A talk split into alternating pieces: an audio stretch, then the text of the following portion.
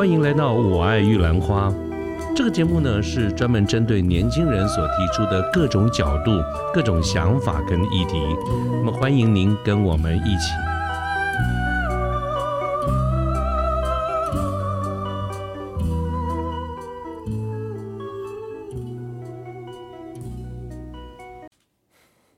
各位好，我是卢天记，现在是民国一百一十二年的八月七号星期一的下午。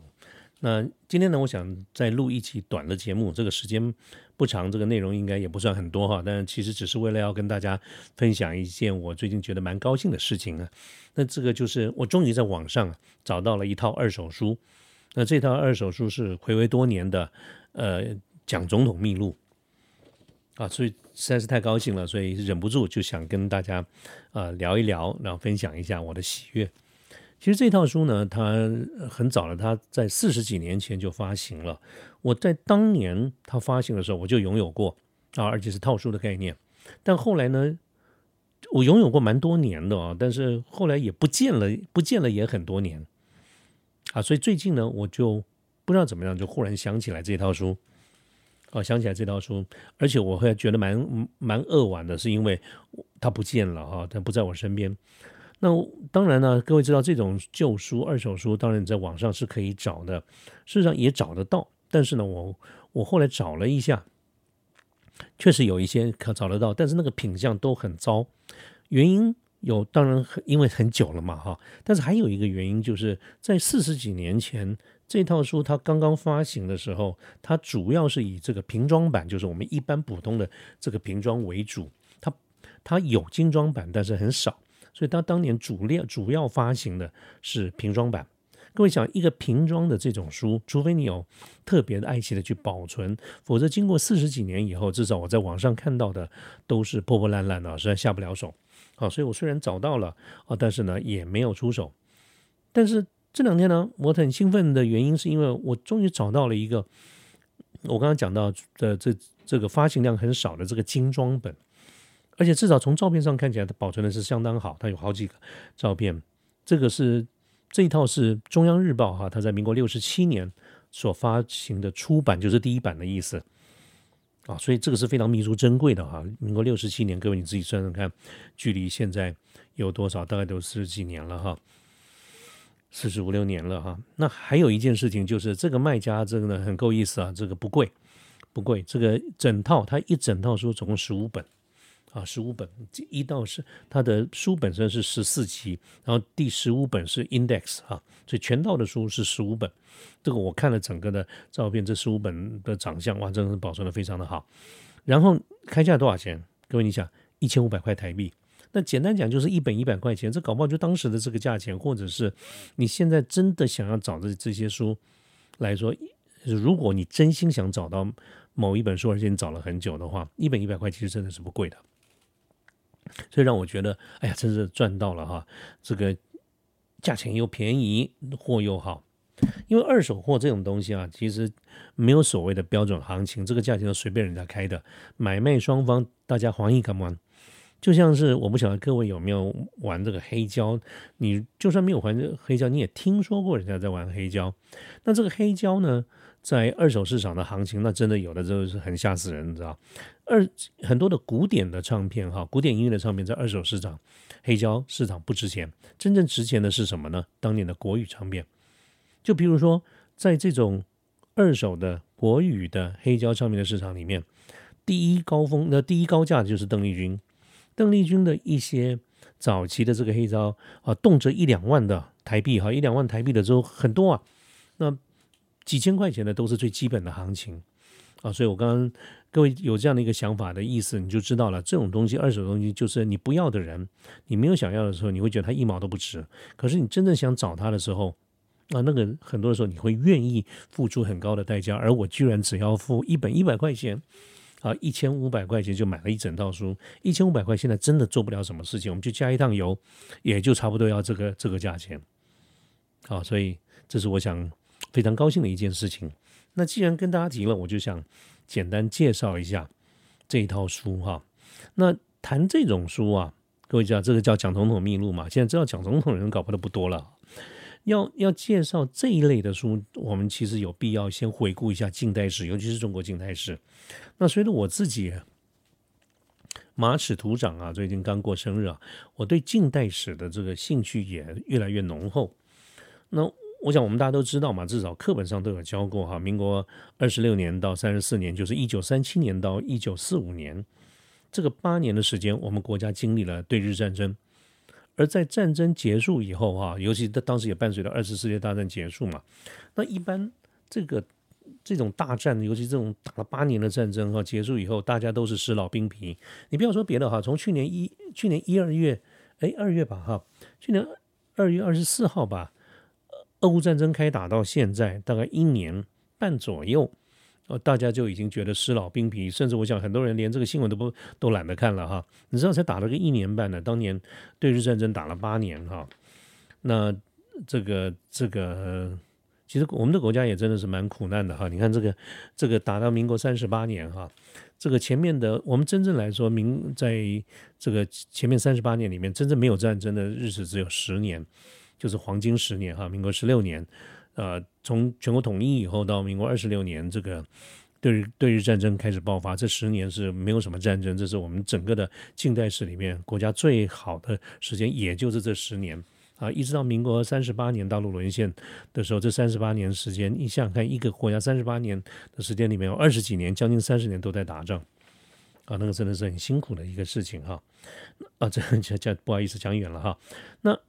在民国三十四年，一九四五年战争结束以后，照说大家都应该要这个疗伤哈，要疗伤要止痛哈。可是我们当时中日停战以后。马上就展开，完全没有停，马上就展开了，就是国共内战，国民党跟共产党内战。这个国共内战也不是那个时候才开始，早就开始了啊。从这个国民党清共，哈，这个开始到现在也是非常久了哈。但是这个战后呢，短短的四年的时间，国民政府就失去了大陆江山。啊，辗转拨迁来台啊，那这个是很多的一些细节，是我我现在也都在很有趣的、很有兴趣的看这些历史哈。拨迁这不是今天的一个重点，所以呢，那个从我们国民政府来台湾以后呢，当时的中日就是我们现在讲的台日哈，当时蒋总统他也很快的就去调整了这个中日关系啊。当时我们讲中日指中华民国，那么在这种调整的概念之下。中华民国的敌人他已经不是日本，因为我们已经结束战争了哈，而是我们对岸的中华人民共和国。我们那个时候是一个两个中国的概念，而在这种对抗的过程当中，啊，我我要讲的就是我们台湾中华民国跟日本之间的一个关系。所以在这种对抗的过程，尤其国共内战，一直到这个大势已定，我们退守台湾到现在，反而是我们从谁这边得到很多的帮助呢？从日本，日本是一个。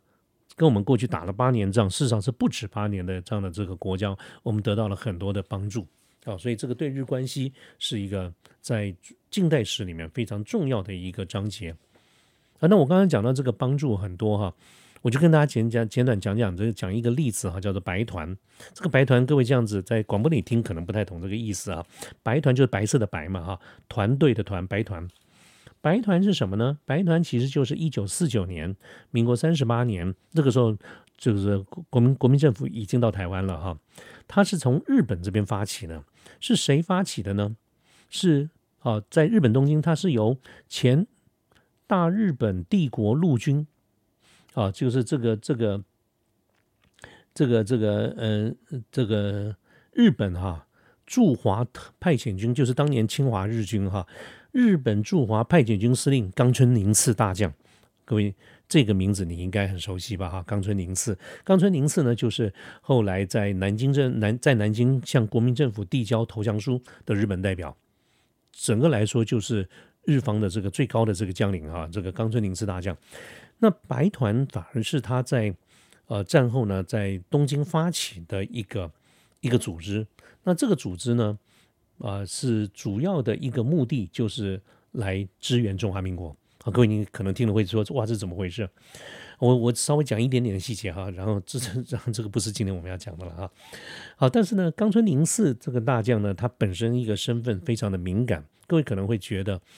呃，奇怪，那他如果是驻华的这个派遣军的司令，为什么他战后没有受审？其实是有很多的这个历史哈，就是当时已经是呃跟这个国共跟的内战的关系哈，所以他经过了很多的多方的一个运作，他本身是没事了哈。那这个冈村宁次他，但是他身份很敏感，所以这个白团呢，他就不宜直接出面，那就由这个富田直亮少将来担任这个团长。而这个富田直亮少将，他就化名，画了一个中文的名字叫白洪亮，啊，黑白的白，啊，宏图大展的宏，啊，亮这个闪亮的亮，啊，白洪亮，所以他这个组织整这个全称就叫做白洪亮军事顾问团，简称白团。啊，那你说我们讲这个白团是干什么呢？我现在要讲的就是说中日关系的改变。从战争的敌对状态到战后呢，我们反而是从日本这边得到很多的帮助。白团就是其中一个非常有名的一个代表。那这个白团呢，他们接受了以国民政府哈蒋中正为首的中华民国政府的一个这个聘雇。那么它的核心任务就是到台湾来帮助我们中华民国来抵抗中华人民共和国。他们前前后后啊来了八十三位顾问啊，当然。都是都是用特殊管道这个进来，因为当时台湾、日本这个地方也没有什么航线啊等等这些，甚至连邦交都还没有哈，所以那那么这个就用各种的这种方式，在大家的彼此的默契里面，来了八十三位顾问，然后这八十三位呢都取中文名字，也就是说整体上来看，你看的都是哎中国中中文的这个姓名啦，它就是一个顾问团。那这些呢？他们的这些顾问都来自于各种陆海空三军，大部分都是校级的这个军官。所以白团呢，就是进来帮助国民党啊，共帮助国民政府来做这个军事的训练。比如说，呃，根据资料你看看，我们的这个义务兵啦，或者是成功岭啦，或者是的这种制度哈，义这个义务役是由白团提出来的。那嗯当年大专生要上成功岭，成功岭这种短期集训的概念是白团提出来的。那最近常常很多人在诟病的说，哎，我们现在为什么还要再搞刺刺枪术？这个刺枪术也是白团带进来的，就是他把日本陆军用的这个刺枪术，在做了一些修改，带了一些美军的一些概念来做。所以刺枪术不管在现代合不合适，在当年是非常重要的一些事情。我刚刚举的这几个例子都是白团带来的哈。那我们这个中华民国政府在拨进来台湾以后呢，其实也接受到各国的这个军事的援助，尤其是军事顾问团啊。刚才我们讲的来自于日本，就叫做白团，它是在一九四九年啊。那隔了两年以后呢，就是美军这美国这个地方也成立了美军顾问团。这个有的时候你碰到老一辈的人，你就会听说，哎，这叫 PX 啊，这个 PX。那然后到了一九六三年，民国五十二年。德国也有德国军事顾问团啊，这个就是在中华民国就到台湾来这个时期一些主要的这个军事的外援的这个主力哈，它重点不是在帮台湾打仗，而是训练我们的国军啊，让我们的国军更训练更现代化，至少是当时的现代化哈。这个就是刚简单介绍一下白团哈啊，不过那个是刚是兴致所致了哈，谈了有一点跑题了，不好意思，我现在我们再把它说回来哈。就是我主要讲的，其实就是讲战后我们的中日关系，就是我们现在讲的台日的关系是怎么样从战争的敌对的状况转成啊友好的这个状态啊。所以当时这个呃，当然在我们这边的说法就叫做以德报怨了哈。那这些很多的这些记录哈，这个其实就是构成了蒋总统秘录这一套书的这个背景啊。只不过过去的这个。呃，这个这个谈到这个台日关系、中日关系的时候，大部分都是呃偏于日本自己的观点或者我们台湾这边的观点啊。但是这一套书呢是怎么样来的哈？这个这跟日本跟台湾的关系其实很有很大的一个关系。我们刚才讲过，整个的这个中日的战争是在一九四五年结束，一九四五年结束，然后国民政府来台湾在一九四九年，但是呢。国民政府来台湾以后，跟日本是没有外交关系的。他一直到了呃这个三年以后，就是一九五二年，日本跟当时已经在台湾的中华民国政府，我们恢复了邦交。这个邦交是在一九五二年恢复，然后到一九七二年断交，中间我们有这个跟中华民国的关这个邦交有二十年左右啊。这个是政政府之间的正式的一个官方的一个关系，但在民间来看的话，就是哪怕是在一九七二年断交以后呢，台日的关系其实都非常的好的啊，也就是这这是当时的一个时代背景，所以在台日断交以后的两年，就是一九七四年呃八月十五号左右吧，日本的非常有名的一个媒体叫产经新闻就开始连载一系列的文章，叫做。蒋总统呃，蒋介石秘录。那么这些文章哈，这些资料把它后来集结成册，就是我刚才讲的这本叫做《蒋总统秘录》哦，在我们这边就叫《蒋总统秘录》，在日本就叫《蒋介石秘录》。那这个《蒋总统秘录》这套书，它有一个副标题，就是《中日关系八十年之证言》。啊，各位听到这个副标题，你就可以知道，它其实不是蒋介石或者蒋中正、蒋总统个人的一些的资料，它这一套资料整体上来说，就在说明了啊中日关系过去这八十年来的关系。好，所以这个产经新闻对于这一套书呢，它当时有一个说明哈，就是说这套书呢，主要是站在中华民国的这个观点去回顾，并且展望二十世纪中国跟日本的关系，希望能够。对中日两个民族啊，真正所谓的友好的基础能够有出一个帮助。那为什么财经新闻他想要做这一套书？他当时也强调了，他说，嗯，他的大意是这样子的啊，就是说我们这些生活在现代的人哈，其实是有一个责任，对后世要流传一些历史真实的事实，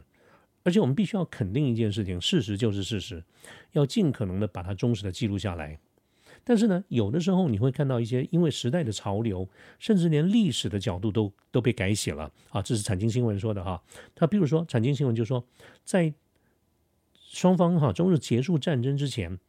我们常常听到一个字，这个我们指的是他们日本那边哈。我们常听到“支那”啊，“支那”这个字，我们现在都知道这指的是 China 的音译嘛。但是在产经新闻的说明，他说“支那”其实只是根据一小撮日本军阀。的意思而故意扭曲、故意渲染的中国啊，也就是说，在日在这个中日的战争其实是两个民族的一个悲哀。那么最主要就是来自于一小撮的日本军阀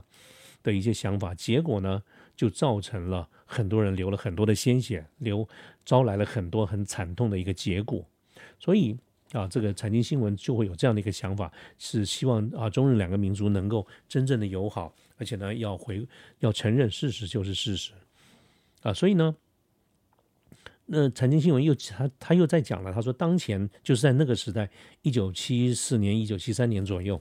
当前的中日关系相当的微妙，相当的复杂。其实我们已经断交了，在那个时间点。那么，即便是啊双方谁都不愿意去碰很多敏感的话题，但是呢，这些话题呢又。又你必须得承认它是存在，所以讲他们做了这一系列的报道，蒋总统秘录在日本的蒋介石秘录，就是要向这种忌讳来挑战。尤其各位知道，日本是一个非常保守的民族哈，所以他们对很多这些敏感的话题其实是不愿意去提的。所以产经新闻就是为了要向这一类的话题去挑战啊，所以他们很很很有勇气的说，他们要拿出勇气来正视这个事实啊。所以这个是呃蒋总统秘录的当时的一个。初衷，或者我们可以说这是财经新闻的一个开场白啊。那产经这一套书呢，我们刚才讲它是在它它是由财经新闻这边所所撰写的哈。他当时出了好几个版本啊。那当然，财经新闻他们自己是有日文版的出行呃发行哈。那在台湾呢，就是由中央日报用中文的方式来出版，而同步呢，它也在美国的圣若望大学在一九八一年出了英文版。那你说中国大陆那边，大陆也出哦，大陆还出了好几个版本，但是呢，他们都叫做内部发行或者是呃限国内发行，意思就是说也不是一般老百姓都看，那一般老百姓都看得到的，也可能是一些什么什么限定，或者是做档案存档的一些一些一些用途哈。那这个呃这套讲中的名录，在一九七七年，在我们这边的金鼎奖颁奖里面，他也曾经得到过这个图书出版的一个金鼎奖。好，那我来好，那接下来我来讲讲一下哈，就是财经新闻它当时是怎么做，它是怎么怎么怎么做这个事情哈，在此之前都是从日本这边的一些报道，但是呢，在产经新闻它当时在做这个规划的时候，它是怎么规划？我们刚才有讲到，到一九七二年的时候，中华民国跟日本断交在一九七二年，所以他们在一九七三年的时候，产经新闻就开始着手要去规划这一系列的报道。那么从一九七三年五月开始，他们做了三个月的时间的准备，然后呢，到了八月上旬，他们就请这个日华协力委员会，大概就是类似中日友好的这些组织哈，他透过中日合作策进会，所以在就是我们台湾这边的组织叫中中日合作呃促策进会，当时的会长就是鼎鼎大名的古正刚先生。啊，他是在这个反共这个领域里面非常有名的一位先生。那么当时呢，在日本这个地方，他们就透过日华协力委员会，然后呢，再透过我们台湾的中日合作促进会，跟正式的向中华民国政府还有中国国民党，他提出这样的一个要求。什么要求呢？要采访，也就是说，他们要采访我们中华民国政府跟中国国民党。各位，各当然各位也知道，在那个年代，一九七几年，党国其实是不分的，所以它同时在那个时间点，中华民国政府几乎我们就可以说画上等号，它就是中国国民党。那当当产经新闻提出这样的一个这个请求的时候呢，那我们这边的回应是什么呢？就是在中华民国这个方面，就由我们刚才有讲到了哈，就是我们这边的一个中日合作策进会，还有有关的机关，还有总统府的资政，像张群啊等等这一些哈。他们就开始商量，然后确定了这种大家合作的一个方式。那么在这里面就要分党国了哈。那中国国民党这个地方呢，就是由副秘书长秦孝仪来做负责。这个秦孝仪是非常国民党非常重要的文胆哈。我们后来蒋公逝世以后，他的这个遗嘱啊，就是由秦孝仪他主笔的哈。那么呃，当然这个是一个党的这个概念，所以当时呢，就是由中国国民党的中央委员会党史委员会。作为一个中心，作为一个主要的一个对口，那么大家同意了以后呢，我们在他们这个是八月的事情哈，在一九七三年的十一月开始，产经新闻就跟中国国民党来举行会谈，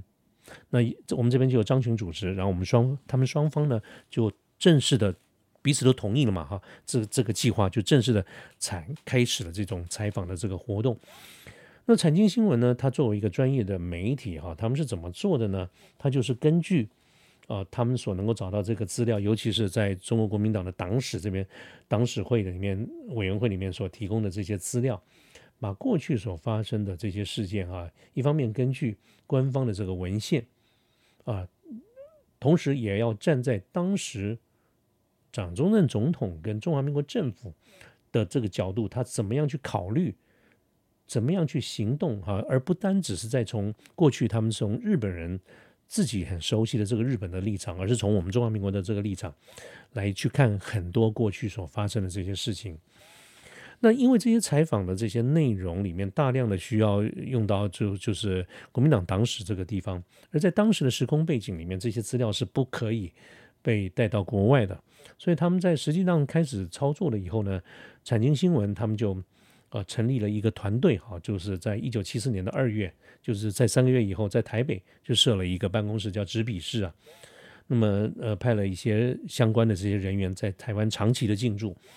所以当时的这个执笔的，就是他们的编辑委员，我看是叫古古屋奎二啦。负责采访的是岩野弘啊、夏世进啊、祝田良能啊，还有摄影的照相部次长兼山公，这个怎么念？这个公模吧哈。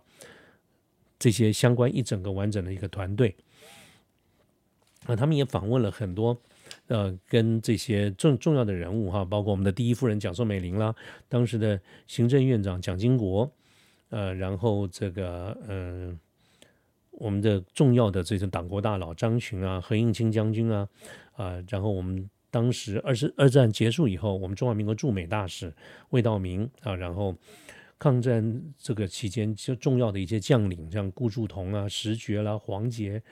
方先觉啊、钮先明啊、冷心啊、石美瑜啊等等这一些，啊，这些都是党国非常重要的一些大佬，或者是这重要的军事将领。那么除除此之外呢，中国国民党也无条件的去提供党史所有的相关的这些记录，包括总统府的公文。啊，外外交的公文、战时的资料，那蒋中正的一些演讲的讲词，还有蒋中正日记、蒋中正回忆录等等这些，在过去都没有公开的一些重要的文献，啊，甚至这些资料里面有很多都是原来被列为极机密的外交外交文件的复印本啊，比如说这个二次大战结束以后，跟对苏联的这些活动啊，雅尔达密约等等这一些啊，这个都是当时这个呃这个采访里面的一些资料哈，也就是这些都不是在日本观点所能够得到的资料，所以为什么财经新闻非常重视这些资料？呃，一一一。这这这个所谓的蒋中的名利出来以后，也在日本也得到非常重要的一个重视跟回响啊。总体上来说呢，这一套书我刚才跟各位介绍，啊，主要的就是一来简单介绍一些过去的历史，二来我也想借这个机会来说明一下为什么我这么重视这套书。那当然了，我这样子的一个重视，可能放在今天也搞不好是非主流了哈，因为现在谁去谈过去的这些事情呢？嗯。呃，甚至也有也有也有朋友说，哎，你不是说你们这节目的这个百分之五十一的这个听众都是来自于二十五到三二十五到三十四岁的年年年轻人吗？你讲这个他们会有兴趣吗？呃，我自己心知肚明啊，可能兴趣不大啊，但是呢，不要忘了，我还有另外百分之四十九是不是这个年龄的，是可能有一点点年纪的哈。那我想，呃。不管怎么样哈，不管是哪个年龄层，我觉得我们都应该对过去的这个历史做一些了解。但是呢，我也不强加于人，所以我今天呢这些故事哈，只纯粹就是告诉各位一个我觉得非常对我而言非常高兴的一件事情哈。我也希望大家为我高兴，帮我鼓鼓掌，哎，我找到了。那嗯，我也很清楚知道，不见得每个人都会有兴趣这些事情，所以呢，呃。日后会不会拿这里面的一些内容来做一些题目的主题？这个我就不敢讲了哈，不敢讲了。但是我自己呢，我非常确定哈，我还没有收到这个